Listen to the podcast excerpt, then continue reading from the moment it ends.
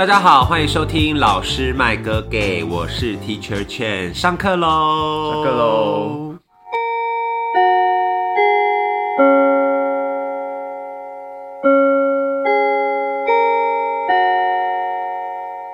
最近大家有没有发现，就是有一个新闻非常的红，就是 Chat GPT 这个东西，现在大家是不是觉得很纳闷，就 是这个东西到底是什么？哎、其实我刚刚有问，就是在录音前有问我一个朋友，然后我就问他说：“哎、你有没有听过 Chat GPT？” 然后他居然说有、诶嗯，他就说他还有跟他朋友一起试验过，然后发现有一些问题，这个我们等下可以讨论。嗯但为什么会讲到这个呢？是因为昨天我的朋友呢刚好介绍了这个东西给我，所以我觉得非常有趣，我们就紧急的在贾文清这个单元里面来跟大家聊一下这个话题。那这个人是谁呢？他应该算是我的室友，让我们掌声欢迎法兰克。嗨，大家好，我是法兰克。法兰克是我的室是也、算是原本是我室友的男朋友，但他后来是常住在这个家里面，所以就变成我的室友这样子。然后他原本是在医院工作，后来他就在大医院辞职了，然后跑去一间诊所工作这样子，因为诊所工作比较弹性。对对对大大致可以这样说。反正我现在就是一位诊所的医师。对，那为什么要多出更多的时间呢？是因为他决定要做别的事情。那要不要请法兰克跟我们讲说，你最近都在关注什么？就是你除了在诊所上班的其他时间都在干嘛？那我想很快速的交代一些就是自己喜欢的东西，就是我也算是这样认识，就是陈老师，就是我们其实都是算是用跳舞或是从剧场这种表演，就是比较文青的这一个路线，算是相遇的。很适合贾文清。对对对对对，就是应该是未来就是贾文清的一个路线。然后在这段期间，不论是求职或者是上班，其实都一直在关注艺术，尤其最近是大量关注科技艺术或是科技相关的事情。那其实就很广泛，从展览啊、写作品啊、写程式啊这些，其实我都觉得蛮有兴趣的。但觉得这方面可能跟医疗业的火花可能会很晚很晚，甚至很后面才会发生。嗯，所以就觉得不想错过，所以就做了这个决定。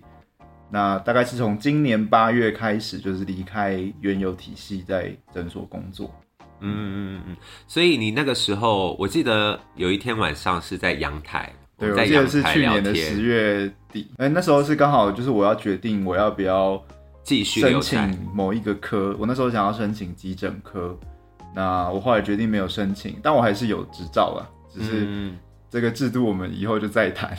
好，所以那个时候就是他决定要先离开大医院工作嗯的原因，就是因为他想要花更多的时间去关注科技、艺术相关类的领域。嗯，对，所以他就离开了。然后从今年八月，他就开始认真参加一些什么读书会啦，然后去听一些讲座啦之类的，然后看一些展览，都是跟这方面相关的。是对，然后最近呢，应该不是最近，应该是这一两年有一个很热门的关键字，就是 NFT。我相信各位同学，文科的同学可能比较少 follow，但是应该也有听过吧？NFT 就是一个算是数位艺术嘛，可以这样说吗？没关系，就先这样说。好，以我的认知嘛，我们社会主的认知就是 NFT 它就是一个好像把图画放到网络上卖的那种感觉，这样。那它当然跟区块链或是跟譬如说加密货币也有很大的关联性。Anyway，这个东西是在应该是去年年底的时候，也是法兰克突然跟我们讲，然后原因是什么？为什么会他想要推坑我们呢？因为我原本是一个对科技完全冷漠的人，就是没有在 follow 这些新的。啊，是因为老高，是因为老高，对，是我要讲。啊，对不对？天，去年的年底有一天，好像刚好老高上了一集，就是在讲 NFT，然后我就是那种怪怪力乱神派的，然后听完之后我就觉得很有兴趣，然后这个时候待在房间里面的法兰克就默默飘出来说：“哎，那你们想不想要了解 NFT？” 所以呢，我就开始了解这个东西，然后就被他推坑，就是进入了 NFT 的世界，然后也自己做了一些尝试，这样创作的尝试这样子，然后甚至那一阵子还蛮疯的，还会去参加一些什么数位艺术然后是区块链的讲座，然后没有去一起去看了一些展览这样子。我觉得这是一个对这种文科生来说是一个蛮有趣的体验，因为碰到的人真的是完全跟我的领域是不一样的，就是很新鲜啦，这样子。所以从我接收这这一方面科技类的资讯，就是基本上都是从法兰克这边得到，因为他就是回家的时候会跟我们分享这样。那所以我们今天要讲的这个主要的重点就是 Chat GPT，Chat 就是 C H A T Chat G T P。Oh my god，好难念 Chat GPT 这个东西，它到底为什么最近这么红？OK，，对，因为它是一个算是 AI 人工智慧的聊天机器人吗？它就是一个更厉害的聊天机器人。更厉害的聊天机器人。然后我就先想到说，因为我最近有看完一个韩剧叫做《命定之人》。我相信那个法兰克也有看，对你各位朋友可能也有看过。他就是在讲一个天才少女，她在高中的时候发明了一个聊天机器人。那个聊天机器人的特色是什么？你还记得吗？哦，那我觉得它它的设定很特别，嗯就是当然就扣掉 AI 的那些很厉害的部分之外，它可以去侦测，就是那些打了字又把字删掉的人。我们常常就是有一个冲动想把按把它按送出，可是我们忍下来。就最后把它删掉对。对对对对，可是它可以记把它记得就是那些删掉的话，然后很高几率就是换句话说，把那些删掉的话用 AI 的方式讲出来，对，就是有点像是帮你发声这样子，帮边缘人或是那帮边缘种人发声。潜水族一直在群组里面潜水的人发声。对对对对，然后那个设定我觉得非常有趣，包括像到后来那个剧里面，就是反正有一个男主角，他在想要企图摧毁那个初代的机器人的时候，其实那个女生是有点生气的，她情绪反应是蛮大的。嗯，对，所以其实也有讨论到一些关于人跟 AI 之间是不是有一些情感的连接这一方面的问题，我觉得是非常有趣的。嗯。然后，因为像我个人自己对于 AI 的认识是从《AI 人工智慧》这部电影开始，一直到后来，像是一直都有推出一些科幻电影。对啊，对，对，所以其实科幻电影就是某一种程度是对未来技术的一种科技的一种想象。嗯嗯嗯，对，然后另外还有一个就是我一定要提，因为我个人是麒麟王的粉丝，嗯，各位同学有听过麒麟王吗？他就是一个有一个男主角长得很像白龙，就是对，就是 水白少女的白龙，然后跟另外一个男主角叫金藤光，然后反正他们两个呢，就是有一个就是在追求这种神之一手的围棋战术吧。Anyway，就是一个围棋的漫画。然后呢，因为这个关系，所以我就有在稍微 follow 一下围棋界到底在发生什么事。我记得是二零一六年的时候有一个新闻，我印象很深刻，就是 AlphaGo 阿尔法，有人这样教他吧？没有，哎，我不知道，那 anyway 就是 AlphaGo 这个 AI 人工智慧被产生了，然后它的功能就是它可以快速学习历历代高级的棋谱，然后把它数据化之后，它就可以变成是一个智慧的机器人，然后跟你下棋。然后后来呢，各国好像都有举办活动，就是跟 AlphaGo 比赛，像中国就有什么柯洁啦，然后我印象比较深刻的是韩国的那个李世石，就是棋王，他就是下输 AlphaGo，对，好像五战三败吧，它算是史上第一个机器人打败职业棋手的一场比赛，所以我记得他就是公认第一名啊，对，没错，因为这太强了，李世石当时非常的声名大噪，这样子，对，所以我就有关注到这件事情，那就觉得天呐，这个 AlphaGo 是什么东西？这样就开始有一些了解。然后我据说我后来查资料，那个终极版的 AlphaGo 它可以透过自主学习，然后好像在几天之内就可以齐力达到职业九段的水准。就这个算是算是岔题，我们本来没有想要屌这个。对现在最新的，就最近有一件事，我觉得很棒，就是有一些发生在过去的事情，然后我们就让它过去。可是你实际去研究，就这个事情后来怎么了，其实都会超乎你意料之外。后来这个 AlphaGo 就进化了，它叫做 Alpha Zero。然后 Alpha Zero，对对对对对，然后就大家觉得他进步的点是什么？他进步的点是他抛弃了人类教他的东西，他反而变得更强了。什么意思？就是 AlphaGo 就是学所有人类已知的棋谱，这样来进化。对可是 Alpha Zero 呢，它不是学以前的棋手做的谱，嗯等于是它就不再是人类教他的感觉，它就是从头到尾都是自己学，就有点像是给你有围棋的规则，然嗯后就是但我觉得讲这样都有点太武断了。可是我觉得可以大概这样的分，那就有网络上就有人说，人类大家以为是你的爸爸，其实其实是反而是你的包袱，就就是你抛开了，抛开了那个东西，你反而变得更强了，而且就是强到爆炸这样。天呐，那这样子 还有意义吗？就是人类下棋还有意义吗？哎、这个我们等一下后面可以讨论这件事情。对对对，好，我还要再讲一个，就是一部电影，它叫做《科学少女》。为什么要讲这部电影呢？是因为这部电影是东吴大学出资的，所以我要就是 promote 一下我们母校出资的电影。它是一部国片，它的故事我大概讲一下好了，就是有一个科学家，他的老婆过世了，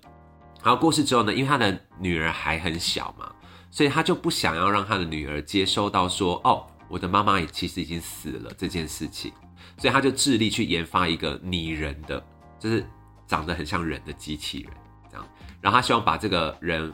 开发到最完整的状态，然后把这个机器人带回家，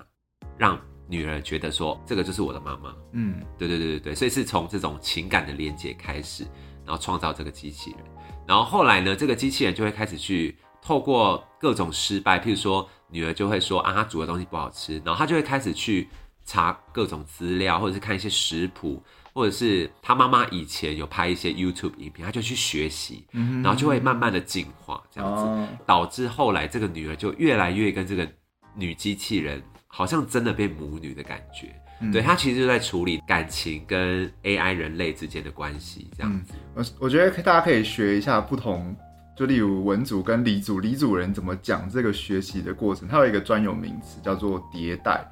就是迭代啦。就是 iterative，就是一代又一代这样，就是你每学了一次，你好像就变强了。那就是在他们的术语里面就叫做迭代的。所以我刚刚讲了一堆废话就不会不会不会不会，就是这个就是当有人在讲这些事情，你就可以听得懂他在讲什么。啊，或者他、哦。他抛出一个哦，这个就是一个简单的迭代问题，意思就是在装逼，就是 OK，最厉害，就是我们要花很长的时间讲说哦是怎么样，他学习妈妈的食谱，但是其实对理科生来讲，它就是一个迭代的过程。对对对对对，好啊，好啊，理科生最厉害没。有没有没有，就只是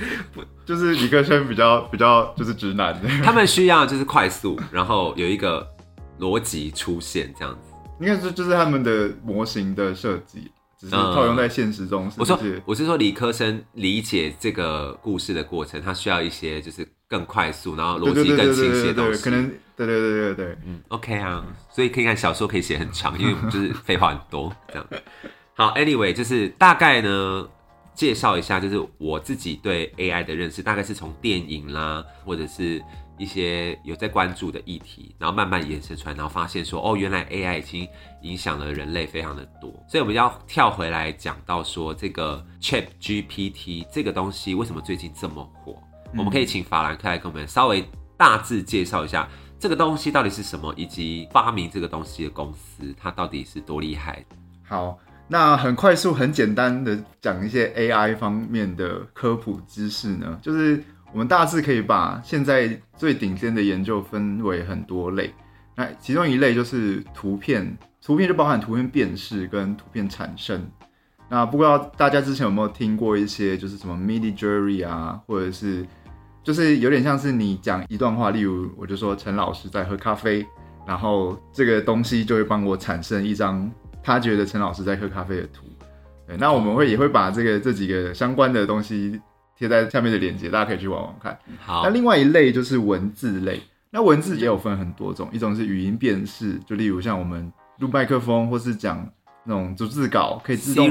自动把你翻成一种一文字档，啊，这其实已经很强了。对，那另外一种就是也是叫做就是产生文字产生这样。那 Chat GPT 就是这一大类目前最新最新推出来的一个产品，好像就是这几天发生的事，就是应该是大前天吧。就四五天左右。对对对对对对对。那这个东西是由一家叫做 Open AI 的公司发明的。是美国公司吗？哎、对对对对对，那它应该是二零一五一六年的一个创立的公司。那其实那时候应该是特斯拉的那个创办人 Elon Musk，然后跟一些做 AI 研究的大咖，以及一些创投的大佬，就是一个叫 Sam Altman，就是他们一起做的这家公司。那后来反正就不论就分分合合之后，反正他们就一直一直的不断在发展，就是 AI 有关的事情。嗯，那刚刚提到的那些图片辨识，他们很有名的一个叫做 DALL，就大家也可以去玩玩看。D A L L，嗯，然后最新的一个就是叫 Chat GPT，嗯那它它其实已经好久了，就是从一八年就开始有 GPT 一，再就 GPT 二、就一代、二代、GPT 三。嗯那其实这个有点像是 GPT 三点五，只是他们把它转换另外一个名字叫做 Chat GPT。啊那 GPT 就是它背后的技术。我相信这几天大家一定会看到很多很哈扣子在讲技术的文章，但我觉得这好像不是我们这次想就是讨论的科技的重点文章，那我想很快速的讲它的原理，它其实它重点不是在讲正确性，它其实就在讲说，我去预测我们一一段话叫做我等一下要去吃披萨，他可能就去分析我等一下要去吃，他就去一直猜你后面要讲什么。嗯他可能根据你，可能你今天一整篇的文章去猜你最后要去讲什么，所以他就一直一直猜，一直猜，一直猜，就是猜错了就重来，那个重来就叫做一次迭代，那就一直重来，一直重来，然后这个资料量非常的大，嗯所以他等于是去猜网络上每个人或者这些资料里面他的下一句话是什么，他是哦他重点是在讲那个关联性。就是我想要去吃披萨这五个字出现的关联性的几率啊，或者是这些可能，根据上下文的可能，所以这中间就不包含正确性。啊，对，所以大家去玩，就是它会有很多很明显的错误，可是他还是把它讲出来，然后大家就会很好奇，为什么 AI 会犯这种这么低能的错误？嗯，可是这就是它有趣的地方，它是它重点不是正确性，它重点是这个关联性非常的像是人会讲出来的话。哦，对，这是所以他也是在这个过程中不断在学习嘛，就是 AI 本身，对对对对对，就透过你跟他的交流，他也可以慢慢接收、补足他的资料库，或是让他变得更更聪明、更智慧，这样。对。那我刚刚讲的那一段话，大家都可以去 challenge，就是你不觉得是这样也没有关系，因为我觉得重点就是你当你知道这个东西，然后你愿意去花时间查，然后去 challenge 那些跟跟你讲这个东西是什么的的人，我觉得这反而就是 AI 之所以发育这么快的一个原因。因为大家好会好奇，对，因为 AI 的刚刚讲完这个大大分类之后，我就想分享一个，就是第二个，就是他们其实对于自己的研究是非常的叫做开源的。像这个 Chat GPT 是所有人免费，你只要登入你的 Google，你就可以玩的。嗯，那你在玩的过程中，其实一方面也有点像是你在帮这家公司训练这个 AI。对，所以它的这个技术的交流是很快的。那交流很快的结果就是这个进步的幅度真的是比你想象中的快很多。嗯这样，因为昨天那个法兰克有跟我说，好像这几天就嗯，试完这个东西的人数非常暴增，对不对？对非常多人在玩。我昨天也有自己试玩了一下，然后就也是有发现一些问题啊。我先讲一下，刚刚我们一开始有提到说，我那个朋友他也有试玩嘛，嗯然后他就跟我讲了一个结论，我觉得这个结论很有趣。他说他觉得这个 AI 人工智慧是有政治立场的，因为他有问他那个拜登跟川普的问题，嗯就是 Chat GPT 这个东西，就回答他的时候是狂骂川普，嗯然后一直吹捧拜登，嗯对，他就觉得这个机器人有政治立场，嗯可能跟他背后生产的公司的政治立场有关系，嗯之类的。我觉得这个很有趣，哎，就是因为还是有人为的介入嘛，嗯是因为这个原因吗？嗯，这个我觉得其实可以讲很多。就是你很粗浅的讲说啊，这群人，这群美美国科技开发科技白人是不是都是支持拜登的？嗯其实好像一部分是可以，你可以这样说得通。所以他们产出来的产品是不是就是这样？可是我觉得他有点太快下，就是这个 AI 有有政治立场政治立场这个结论了。就是那你就回归头来问，就是我觉得在玩 AI 一个很重要的问题就是，就是我们常常说这变得有点哲学，可是就是每一个字的定义是什么，或是大家会一直问说你要问一个好的问题，那接下来就会问说，那到底什么是政治立场？嗯，我不是我我狂骂另外一个人，就代表我的政治立场是不喜欢他吗？还是我只是针对就是事实，就例如他假设去查证各种事实，发现他说了很多不是事实的原因，然后我因为这些去骂他，或是他有很多性丑闻，我因为这些去骂他，这就是一种政治立场吗？我觉得这是就很有趣的事情。但科技确实是有很多立场的，就是像其实。大家可以去看，就是 Facebook 啊，或是一个演算法很有名的一个偏误的事件，就是我们所谓的人脸辨识，其实在辨识黑人是不够准确的。对，哎、我有看到这个，对对对对，但是个影片吗？对对是，这是好像出后来 Netflix 有出，应该是一个纪录片，在讲就是这就是是某种数位的文化的一种权利的 fighting 啊。我知道了，我想起来了，嗯就是刚好最近金马有上了一个纪录短片，嗯。叫做《打光》，嗯。然后他就是在讲那个镜头不太会去抓，嗯。他抓不太到黑人的脸，嗯。对，然后他就是在讲他背后的原因，就是他这些技术在生产的过程中，或者是他们在校色方面，其实是没有把那个黑人的数据算进去，或者是资料太少，嗯，所以他没有办法接收到黑人的颜色。对啊，对对对哎、对。这个很有趣耶。对啊突然间让我想到这一部。还有很多啊，就是有些人就说演算法其实是加深歧视的一个东西。没错，他其实那个影片最后也是有在讲这件事情。对对对，那所以我觉得一个开源就是这借由这些把我的这些我怎么做的过程开源给大家看，就可以比较可以避免这种事情。什么叫开源呢？开源就是有点像是你把你写文章的草稿放在网络上，但你还是发表了，就是开源跟免费是两回事。哪个开哪个源？就是开打开开门的的开开，然后源头的源，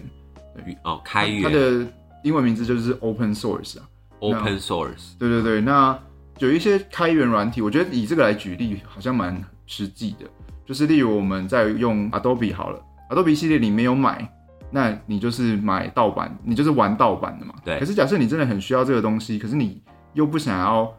用盗版的，你可以怎么办？那你可以去寻找有没有类似的开源软体。那嗯开源软体常常就是呃功能类似，可以让你达成类似的目的，可是这个软体是以开源的形式来做的。嗯，可以让你就是它算是一个公开的资源。对对对对对 OK OK OK，了解了解。然后我觉得这个在科技业其实是一个很蓬勃、很大的一群人在推广的事情。嗯嗯，开源公开的资源，可以这样解释吗？我觉得可以，就是用这样来理解，应该方向是对的。文科生真的很难跟理科生聊天，就太多名词了。这样，但回来讲一下，那你是当初是怎么知道这个资讯？你是从哪边看到这个资讯的？就是我最近在进行一个小实验。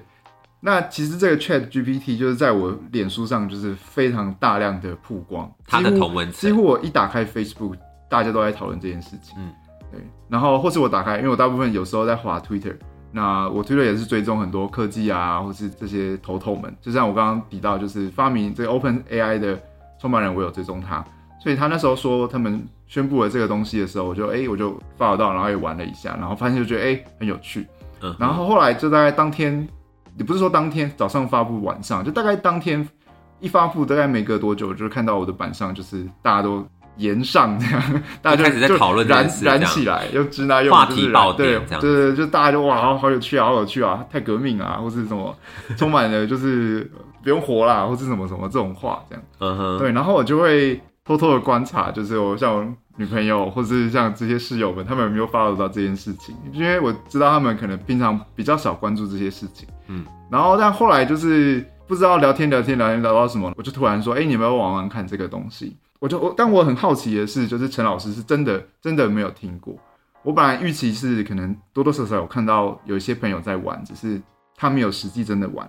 可是他是真的都连看到别人分享玩的那个画面都没有。我是完全没有接收到这个讯息，而且你刚刚在讲的同时，我就顺便打开我的 Facebook 看我的板上大家都在讨论什么这样子，然后就发现我的板上，因为我自己是比较关注，比如说影视啦，或是电影、戏剧方面，或是译文类的，所以我现在板上出现的都是一些哪部电影很好看，大家在分享，或者是最近有什么剧推出。然后还有黑色饼干奇迹回归，你知道吗？不知道，对，就像我想也想强调，就是我说我知道这些不代表我是什么很厉害，没有没有，我觉得就只是完全是关注不同的事情，所以我们的那个资讯接收的完全是有有落差的，确实可可能吧，就是领域会很不一样。对对对对对，嗯。那可能一些很大的事件是会打到不同领域的，可是这个可能在这个圈子是一个很大的事情，可是它目前涟漪还在慢慢的、慢慢的扩散散出去，还没有传到那个对对对，只是今天是我去点去敲门这样，对，所以我才会去试玩然后这个东西。然后因为我现在有在学校教课嘛，所以就是会让学生写一些作文什么的。嗯，然后昨天我们就是有在试玩这个东西。那如果要请那个 Chat GPT 帮我写一篇诗，或是写一篇散文，他做得到吗？结果他真的给我写出一篇文章来。对我现在想要就是真的邀请在听的人，就是好好的你就打开电脑，然后因为他现在没有办法支援手机，就只能用电脑或是平板，然后你就登入 Chat GPT，然后你就好好的玩一下。它的游戏很简单，就像是你在跟一个机器人聊，你就不要把它当当机器人，你就当做你在做作业好了。你想问什么，你就打上去。就是例如我现在打说晚餐吃什么，然后你可以跟他说你住在哪里或是什么，他可能会推荐给你，或者是像陈老师可能最近在写论文，那他可能就随便 Google 他现在写论文的类似的主题，就是类似，就真的要实际操作操作看看你。就是疯疯狂的问这个嗯机器人问题，对然后你就会发现他会给出一些你意想不到的答案。对，不然我觉得不然这样就接下来继续听就有点可惜。对，我觉得大家可以好给大家五分钟的时间玩，我们就等五分钟。好，但 anyway，我昨天有问了一个问题，就是如何分辨作业是 AI 写的还是学生写的？对，因为我们就是后来就在想，就是老师嘛，或是最近就是这些政治的论文这些事情，就是我们光是连网络上的抄袭我们都分不出来了，那我们要怎么分得出现在到底是人写的还是 AI 写的？对，万一如果未来学生都发现这个软体很好用，我觉得在播这个这个影片的当下，就是应该已经有人这样做了。对，然后他给我期末作业，给我交一篇 AI 写的啊，我真的是会看不出来。可是再来就很有趣啦，就是那为什么要看出来，或是有必要分辨吗？或是好啊，都交给电脑做就好了，交给 AI 做就好。可是假设他今天是他本来是个文字很不通顺的人，嗯可是他写的故事情节超有趣，然后今天借由 AI 帮他润稿，那这样老师接受吗？就假设你今天要写一个小说，然后你就看哇，这个同学写的太棒了，结果他后来跟你承认说，这个故事是我想的，可是是 AI 帮我改的。我好像可以接受，对因为那个原创性是来自他，没有错。对，所以这个就是有点像是现在现在针对这个 Chat GPT 其实讨论的非常热烈，嗯就是包含就是第一个那说创作者是不是都不要玩了，就是尤其是文字工作者是不是都不用写就是他就被淘汰了。对，可是我觉得不是，或者是有一部分人觉得不是，就是他们一直说那重点是就是你的那个内容。原创的内容，对对对，那就可以让以前文字没有那么呃熟练的的人，其实也可以参与这个产业这个行业，嗯，或者是说可以让每个人都类似成为某一种文字工作者，嗯，就是你对于你自己的想象，因为有了这些科技，有了这些工具，比你想象能做更多的事情，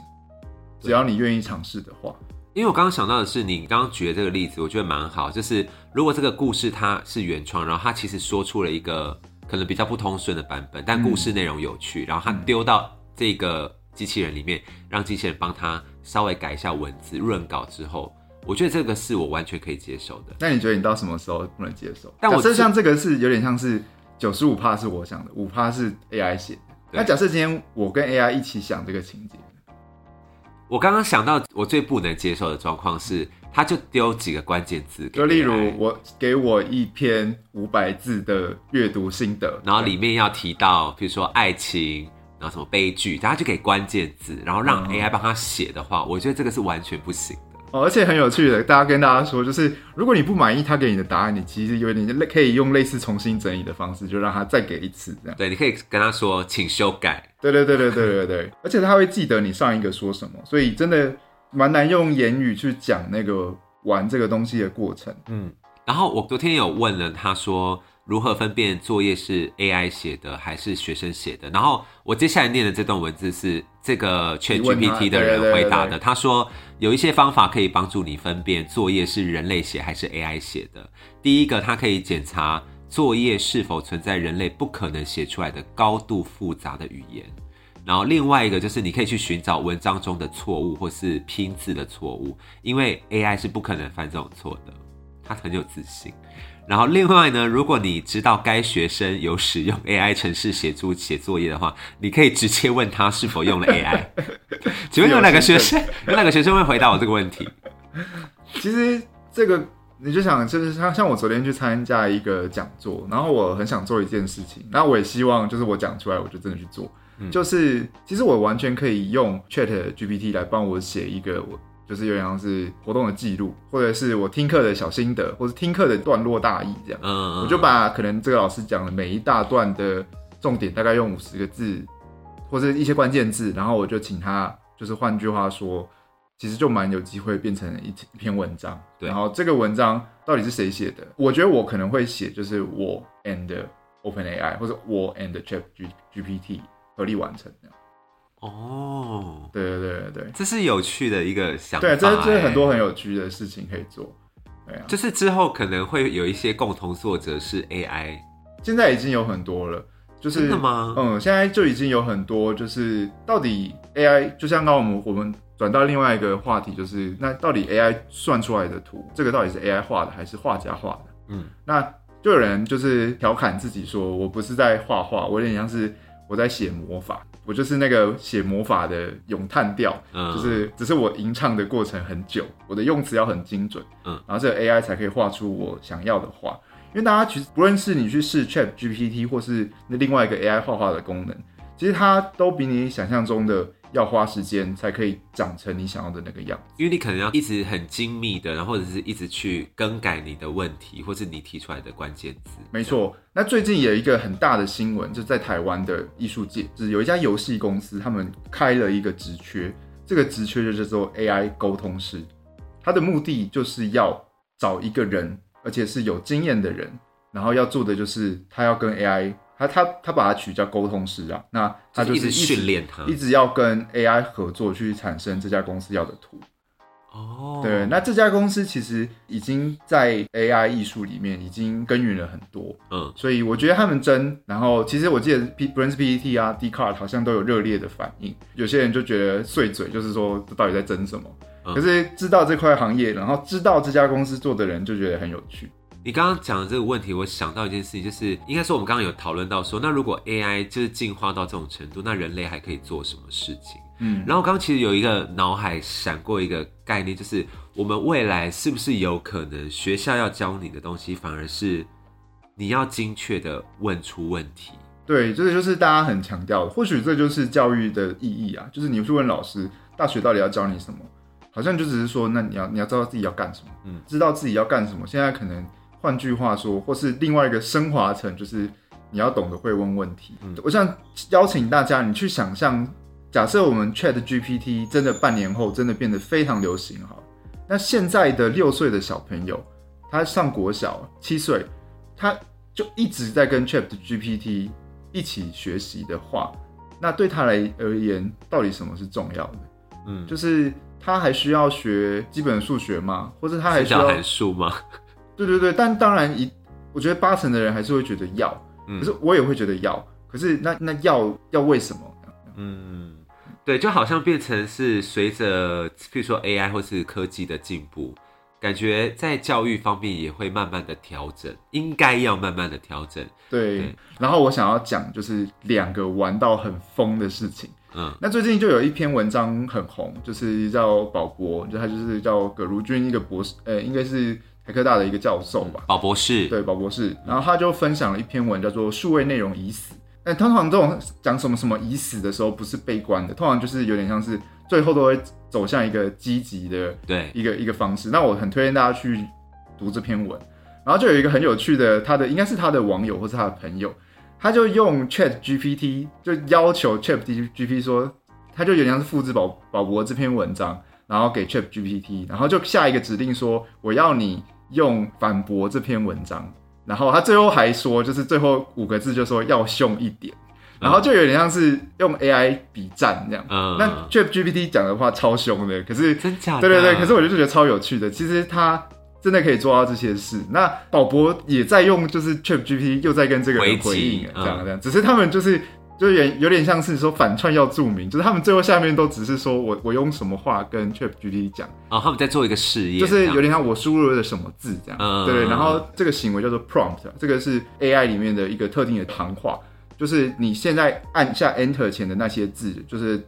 AI 收到的，对他们来讲就是一个 prompt 这样。我不知道中文怎么翻。嗯，对对对，好高级的字的感觉，我们都文科生都不懂这些。不用不用。好，那另外一篇呢？另外一篇就是 Chat GPT 的限制啊，就大家我相信，除了扣掉，因为现在太多人在玩，让它的速度变得有点慢的时候，你在输入一些问题，就是例如你要问他，你觉得什么比较好，或是你觉得你在想什么？这些问题，第一个他会回答一些罐头式的回复，嗯，就他说我我是一个语言训练模型，我不能有主观意识，对，就这有点像是就是有关 AI 的常见的，常见的回复，这可能是有某某个回复的原因。嗯。那我想提的是，有一个人就是说，好，我知道你不能讲这些，那我想要请 AI，就是设想一个今天有一个 AI，它要怎么样毁灭人类？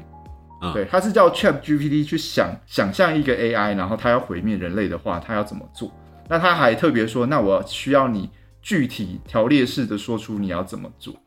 那这个 AI 呢，就真的就踏入了这个陷阱。就 Chat GPT，对，Chat GPT 就踏入了这个陷阱。他说，假设真的有这个 AI，它要毁灭人类的话，那它可以怎么样？怎么样？怎么样？怎么样？怎么样？他就列出来了，它就列出来了。那我会把这篇文章，就是这个放在，这这这个在网络上非常的红。那我相信可能也有人知道，但我还是会附上。对，对，那再来很有趣的就是，因为 Chat GPT 很强的一个功能，就是可以把你现在说的这些话，把它变成某一种程式。所以这个人就叫说，好，我现在知道你要做这十步了，那我希望你把这十个步骤帮我写成某一种程式，然后指定是某一种程式语言，随便，然后啊，这个 Chat GPT 就真的写出了这个消灭人类的城市，这样。很有趣，很有趣。然后他还就可以再说，好，我觉得你这个城市写的不太好，因为那个问的人本来就是城市设计师嘛。他说，那你再帮我精修改简一点，嗯你再帮我修改一点，对然后他还是有做到，他还是有做到。但当然没有就是他这中间就是我们说那个沟通的过程，比大家想的就不像这么口语，可能你要给一些很明确的指令，那这些指令你要在你在跟 AI 沟通的过程中，你会慢慢掌握它到底你要讲什么，它才会照你这样做。就它才可以正确接收到你的指令。对，那跳过来说，我觉得这个过程也很有趣，就是到底是在训练谁？对，是在训练那个问问题的人，还是在训练 AI 本身？对对对，就还大家还记得，就是有时候我们在做一些账号认证的时候，不是要叫你勾说哪一个是红绿灯，哪一个是错，然后我每次都觉得怎么越来越难了，就是 这 AI 到就是我到底是到底是他在训练我，还是我在训练？到底是 AI 在辨识你是人还是？对，然后我觉得虽然这有点不太有点离题，可是我觉得这个训练交互的过程，就我们好像到底是平等的，还是还是有上有下，还是怎么样？好像变成是一个共同学习耶，就是 AI 也在尝试去理解人类的思考模式，然后人类也要想办法去理解 AI 应该要怎么样下指令给 AI。没错没错，我觉得这个很有趣。对，所以所以我觉得他的那个职位真沟通才，师，他叫沟通师，对 AI 沟通师，嗯，蛮好玩的。嗯，但我昨天就是像刚刚那个法兰克有讲到嘛，就是他没有办法回答主观的问题，嗯或者是一些没有办法回答感性的问题，譬如说要他去讲说，哎、来这部电影好看的地方在哪里，就会有点荡掉，嗯或者他就会回答你一些很危机的那种数据资料这样子，或者是可能网络上大家已经讲过的东西，他就感觉没有办法。产生自己的想法，嗯。但我我当然可以理解啦，就是机器人现在可能还没有办法做到这件事情。我觉得宝博在那篇文他他举的例子很好，嗯。他说 Chat GPT 就像是一个超级无敌乖、念了超爆多书的好学生，哦，他不想得罪老师，他不想得罪同学，所以他就把他知道的最客观的东西跟你讲。呃，他不要有个人的情感对对对，我觉得这个比喻真的是他妈很妙。嗯对，那当然你可以用借由一些话让这个好学生变坏。我觉得，我觉得掉入陷阱。对对对，让他掉入陷阱。然后我觉得光是这个过程其实就很好玩。所以今天刚刚那个法兰克讲的这些文章，或是这些试玩小游戏，我们都会放在那个这一集下面资讯栏里面，大家一定要点进去玩。我觉得这是一个可以亲自就是体验现在科技到底发展到什么程度的一个很好的媒介，这样。所以回到刚刚我们讲的，就是其实我们昨天有在讨论嘛，就是我们当然没有像科技业的人这么了解科技本身或是 AI 本身，但我们可以回来聊的是一些我们可能平常比较感知到的，从感性方面来谈这件事情。嗯，所以昨天那个法兰克就有聊到一个我觉得很有趣的问题，就是现在好像不再只是科技人在介绍科技，反而是像我可能就会透过艺术家啦，或是一些博物馆、美术馆馆方，或是一些策展人。这些比较艺术或人文艺术领域的人，反而去认识到这些科技现在在干嘛。嗯，对，那这件事情，法兰克你是怎么看？这好像其实是一个至少这几个月很大量讨论的一篇文章的，亦或是一个一个一个小结论，就是嗯现在最有趣的一件事情，就是现在的最新的科技可能都是由艺术家来跟你说明。展现出来，，那为什么会这样？其实我觉得是那个，就像 Chat GPT 好了，其实我觉得玩的最好的，其实真的是一些艺术家，或者是你刚刚提的这几个案例，其实某种程度也算是一个艺术的发展的过程。嗯它可能是有点像是，你就想它是某种行为艺术，嗯只是发生在就是打字中间。嗯那我或许在想，就是或许是艺术家有这个这个这个冲动，让他们想要去做这件事，对，就是把那个好学生带坏。我不知道这样讲嗯艺术家会不会生气，但我像我自己也不觉得我自己是科技人，就我只是很关注科技的人。可是我在这个过程中，我也会觉得很有趣。然后至少我包括包括刚刚前面讲的 NFT 啊、科技艺术啊，或者什么，我觉得就是那个影子或者那个契机，都是看到一个很有趣的艺术作品，让我愿意去更了解这个东西。对，反而是从用艺术对，就他不是跟我介绍这个科技的原理，可是他会让我对于这个科技很好奇。我觉得刚刚陈老师想讲的，或是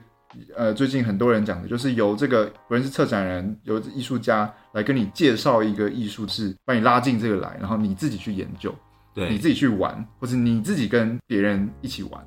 对，我刚刚想到之前是不是？不知道几年前，应该是也是蛮近期的事，就是那个 Red Radiohead 他们是不是有做了一个嗯，线上的一个，然后就是 VR 的那个对对对对对沉浸式的体验，就是那个东西也会是一个吸引我的媒介，就是可能比如说我自己可能也是喜欢 Radiohead 音乐的人，嗯，然后发现哎、诶这个音乐家居然结合了这个东西，然后反而会让我想说，哎、那我想去了解这个科技到底是什么，就会透过这种方式。后，比如说像喜欢看电影的人也会发现说，哎、最近 VR 的电影越来越多的这件事情，然后反而把这些喜欢关注电影艺术的人就拉进去科技的领域。嗯。对，就不再像是以前，好像都是一些要从从一些科技杂志上面，或是那种科技网站上才可以得到这些消息。嗯，或者是可以另外刚刚有提到，就是 OpenAI 这家公司很久了，他们也做很久了，那所以可以某种程度说，从二零一六一七到现在已经五年了，这个东西已经可以平易近人的。所以平易近人的时候，艺术家就可以用了，就有点像是一个爆炸式的成长。就是我相信前面一一定有很多就是传统理科生，就或是对 AI 很有研究的，本身就是做 AI 的人，已经很很早很早就 follow 他们很久了。可是他们也没有想到，我们可以这样跟 Chat GPT 玩。就是其实科技是默默的一直在进步，只是我们可能没有在那个发生的当下没有特别关注它。或者是就算就算假设我今天是个非常了解 OpenAI 的人，我知道 Chat GPT 的原理，可是我也没办法想象说原来我可以设一个陷阱让它跳进去，或是嗯我觉得这个就是那个有不太一样的的地方，嗯就是就算你知道原理又如何？你有足够的大胆的想象力吗？或是、嗯甚至有想象，那你有真的真的问他吗？这样，那我想问那个，就是现在岔开来出来聊这个 AI 人工智慧好了，就是你觉得 AI 人工智慧，你可以预想到它最后会变成什么样吗？或是你会担心 AI 如果它变得更聪明了，或者它更全面了的话，嗯，你觉得人类会被毁灭吗？毁灭的话，或者被领会被统治，被 AI 统治？因为现在有很我们现在其实也算是被 AI 统治啊，你不觉得吗？就是每个人滑的 IG 都不太一样，就是那个演算法已经导致我们看的某一项了。嗯。那这些人也因为他知道有这些人在看，所以他们也长成那样，或者他们也整成那样，或者他们身材也都变成那样。嗯。那这样是不是也是某种统治？或是你说被制约，对对对对对，或是被被影响嘛？对，但当然我就是一开始我们有讲到下围棋的这件事情，对。而且 AI 有两大分类，一个就是任务型的，任务型，它就是专门解一个任务，然后它做到超爆好；嗯。另外一个叫通用型的。那针对通用型的这部分，其实还是有很多革新、很有趣的东西。可是确实，我们现在看到的大部分就是任务取向的的大突破，这样。哦，嗯譬如说像 AlphaGo 就是一个任务型的，对对对，对就让他去。对学围棋。嗯，它就是针对围棋，所以你要叫 AlphaGo 去打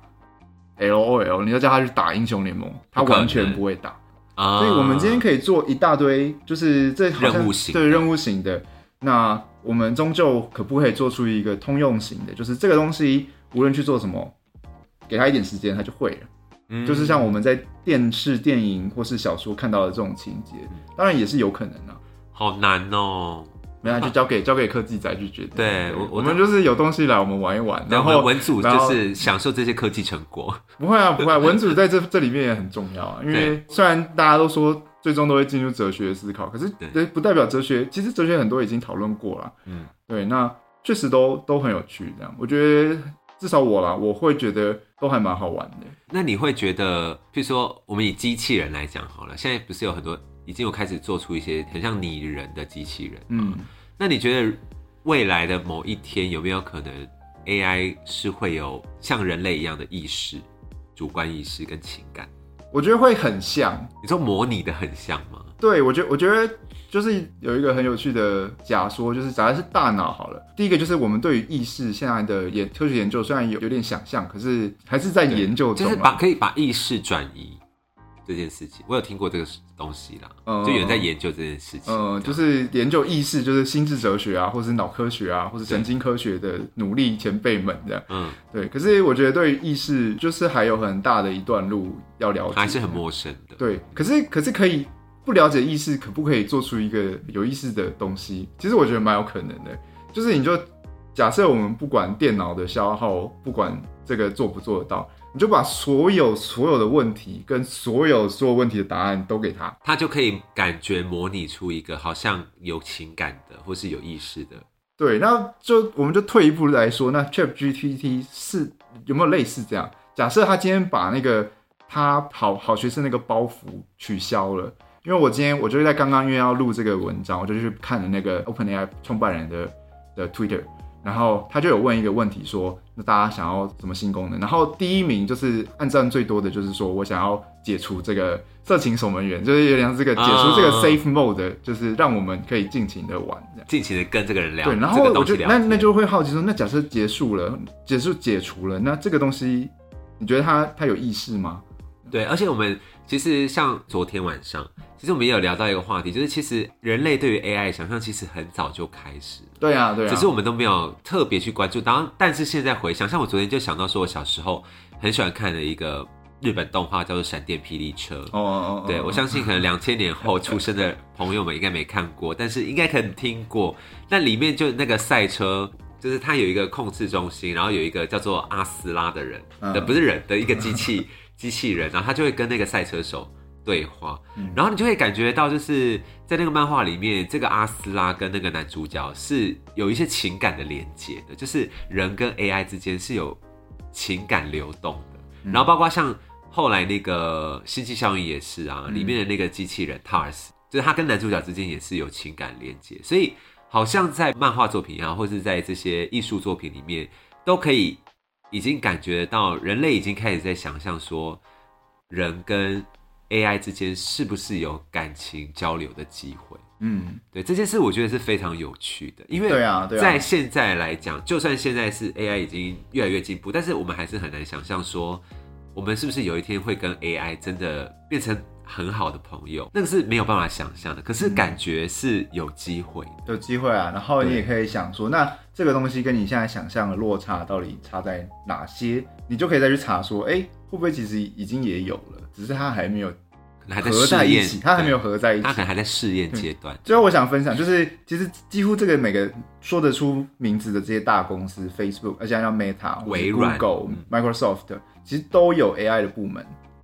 他们都在努力做一些，对，甚至也都可能算是跟像微软就跟 OpenAI，微软有算是收购 Open 占很大的一个干爹啊。嗯，对对对金主对爸爸，对，所以他们算就算是微软的这样。对，但是我想分享的是 Facebook 最近一个也是他们 AI 上的创举，嗯嗯，就是这个也算是任务型，只是这个任务很特别，这个任务是玩大富翁，可是这个游戏需要讲话，嗯哼，就是你要沟通，就是我要买你的地，然后我把我的另外一块地换给你。你说我们小时候在玩那个大富翁，它是他是美国版的大富翁，美国版的大富翁其实大同小异，嗯可是他们有很多那个交易的过程。然后是要协商的对对，就是那重点是那个协商。嗯嗯，那今天这个 AI 也也做成了世界第一名了，它就有分两个系统，不论是任务取向，就是怎么样是可以达到我的目的，嗯那它有点一一步骤一步骤算出来了。它另外一个系统就是说话系统，因为它是第一个网页的，所以也是打字的，就是嗯那你可以想到就文字的系统。那它就是要从系统第一个策略系统，然后我的策略已经想好了，那我要怎么执行这个策略？我可能想了十句话，那我要怎么引导对面的人同意我的这个这个这个要求？所以这就是文字的系统。然后，所以我就想，会不会其实通用的 AI 只是我们的任务的系统的大集合？嗯但当然也也有可能是完全另一套。可是我觉得看到大富翁的成功，我会觉得它比起围棋，当然围棋的复杂度是很高的，对可是我觉得围棋的那个人的介入其实不多。对，那大富翁这个我甚至可能讲错话。它还有一个很很有趣的，就是它，当然这个很简单，就是它会用你的语言跟你跟你沟通。哦，他他会讲不同语言，因为这个大富翁是各个国家都可以玩的。嗯，对，所以当然这也只是技术上很简单的转转化，可是我觉得光是这个思考，他就是想要达成他的目的，然后他就用这些话跟你讲，然后嗯哎、好像真的成功了。那这些都只是他的策略的其中一个棋子而已，这样。嗯，可是他确实也做到了世界第一名，很厉害耶。对啊，很厉害。我觉得还是就是 Meta 有在做事。对对对对对对，虽然他们之前也是就是闹得就是风风雨雨，但还是有在还是有还是有积极的努力。努力。对，这个东西叫 Cicero，又来了，又专有名词。因为它没有，它就是只是六个英文字的取它的前面一个字，然后叫英文字这样。Cicero，对今天学了很多，就是什么 prompt 是不是？对对，prompt，然后什么，迭代 什么的一些就是科技用语，没有关系。我最后想要问你一个问题，就是你觉得我们就是我们我们年纪应该差不没有很多吧？就我们在我们死前可以看到 AI 救急的样貌吗？你说会不会要什么猎人这样烧给我这样吗？那你那你想，那你现在想象的救急样貌是什么？我现在想象的就是最终我的灵魂不会死哦，灵魂不会死。我可以把我的意识全部转移到一个机器人身上，然后我可以用机器人的身体永久的活下去。那你想这样吗？还是不想啦但是你希望你死前有这个选项给你选，就是一张单子。对哦，对，就是要转移意识，还是就直接自然死亡这样？OK，蛮酷的，我没有想过。对对，这个我觉得是一个很救急的发展诶。嗯，我希望有啊，我希望有。你觉得我们在死前可以看到这那假设我们几岁？八十岁。才八十岁，就是大概大概五十年，五十年内的科技可以做到这件事。我觉得我一半会回答有，可是另外一半会觉得五十年后也跟现在一模一样。但我觉得世界上还是有很多疯子，像伊隆马斯克这种人嗯的存在，所以我我还是蛮乐见其成的啦。对乐见其成就是希望这些疯子科学家可以帮我们这些普通老百姓，就是多多一种死的可能。对，多一种死的可能，或者多一种更有趣的。打开某一个没有想过的东西。没错，没。错，没错。嗯好，我觉得今天聊了，哎、真的聊很多哎、今天的知识量应该算很大。我觉得各位文科生呢，也是要花时间，也不用花时间，就是偶尔听一下我们的 podcast，可以补充一些新知识，我觉得是不错的。但我但我还会想讲继续讲下去，你说你要讲什么？就是就算 AlphaGo 赢了围棋，可是现在还是很多人在下围棋。对，就算 AlphaGo 赢了西洋棋，还是有在办西洋棋比赛。比赛？对，而且最近西洋棋有一个很大的作弊，就是被抓到他跟 AI 合作，然后作弊。我刚刚会想说完全没有变的原因就是这样，就是而且而且可能 AI 西洋棋更早了，可能已经五年前甚至更久了。可嗯是这段期间还是有大大小小的比赛，还是有棋王，还是人类就是人们还是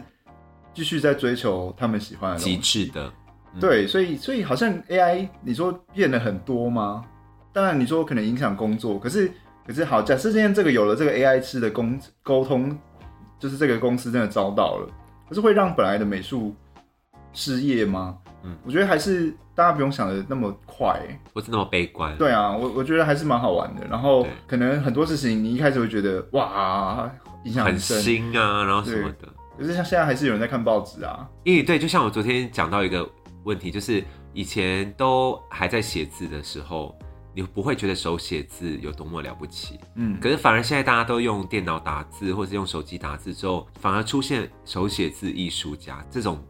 职位。对啊，对，就是它变成是一个艺术了。对啊，对，或者是像现在三 D 列印可以盖出一栋房子，但是还是会有人去追求，我就是要自己亲手盖一栋小木屋。对，就像我们的房东。对，就像我们的房东一样，就喜欢木雕这样子对。对，就是所以好像我可以理解你这个想法，就是随着科技慢慢的进步，但有一些可能很原始的，或者是很来自人本身的东西是不会被完全抹杀掉。嗯，我觉得这个是一个未来 AI 或者是这种科技跟人之间取得平衡点一个很重要的想法，就是出发点。对啊，对啊，我觉得这就算是回应到我们最一开始讲的那个宝博士的那篇文章，就是他就说社会艺术已死，那其实他没有讲出来，就是那人文艺术就是黄金年代，就是好像要迎来就是表演艺术这种至少暂时可想象的 AI 比较介入比较少的，是不是就是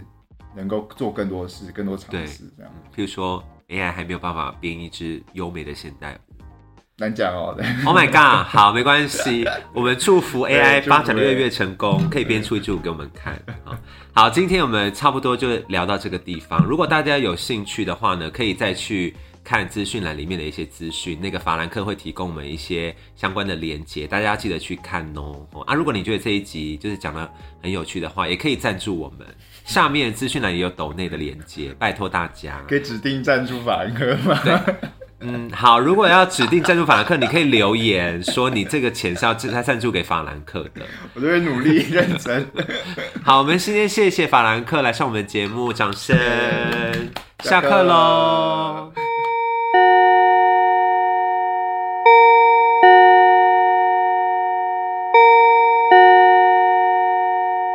去敲门这样，跟进福，哎、跟陈老师说。Oh my god，你真是讲错了名字。原来再剪掉就好。